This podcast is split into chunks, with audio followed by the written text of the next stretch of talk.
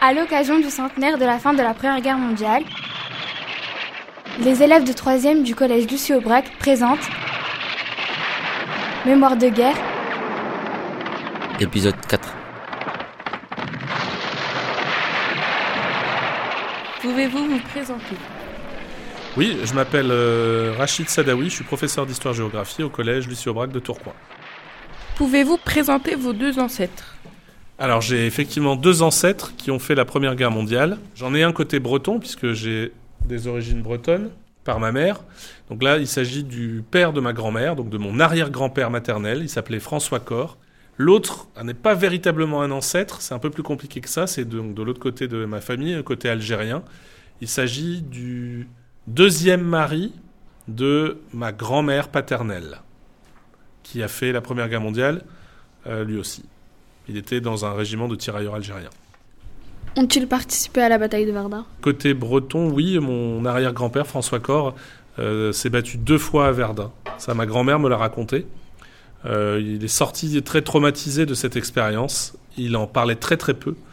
Mais il est revenu de Verdun avec deux blessures, euh, une balle qui lui avait transpercé le poignet et une autre qui lui avait traversé un poumon. Ce qui lui a occasionné des douleurs euh, fréquentes après la guerre jusqu'à la fin de sa vie. Euh, Comment avez-vous euh, retrouvé vos ancêtres et pourquoi? Alors je me suis euh, intéressé à cette histoire parce que j'ai eu la chance d'avoir des, membres de ma famille qui m'ont transmis des archives. Ma grand-mère m'a donné une photo de son père dans son uniforme de poilu. Il avait 20 ans au tout début de la guerre en 1914. Donc cette photo, bah, je l'ai gardée précieusement parce qu'effectivement c'est une, archive. hein. Et côté algérien, c'était ma grand-mère algérienne qui avait donné des documents euh, à mon père, et mon père me les a transmis, ces documents. Et dans ces documents, ces archives familiales, il y avait euh, un certificat de bonne conduite remis en 1923 par euh, le colonel Dubuisson à un certain Abdelkader Malab, qui était donc son deuxième époux, pour sa bonne conduite du- pendant le- les batailles en 1917. Euh, Connaissez-vous la valeur euh, du, certificat de bonne conduite donné à votre ancêtre algérien Alors c'est un document d'archives, hein. Euh, donc il a une valeur historique certaine puisque c'est une archive. Après, si, si, la question c'est est-ce qu'il vaut de l'argent, je ne pense pas.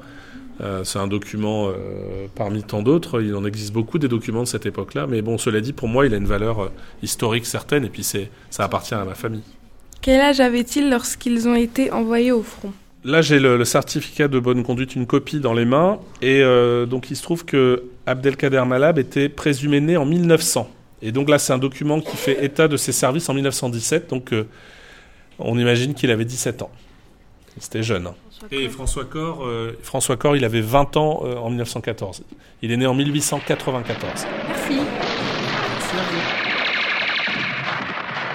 dans le prochain épisode.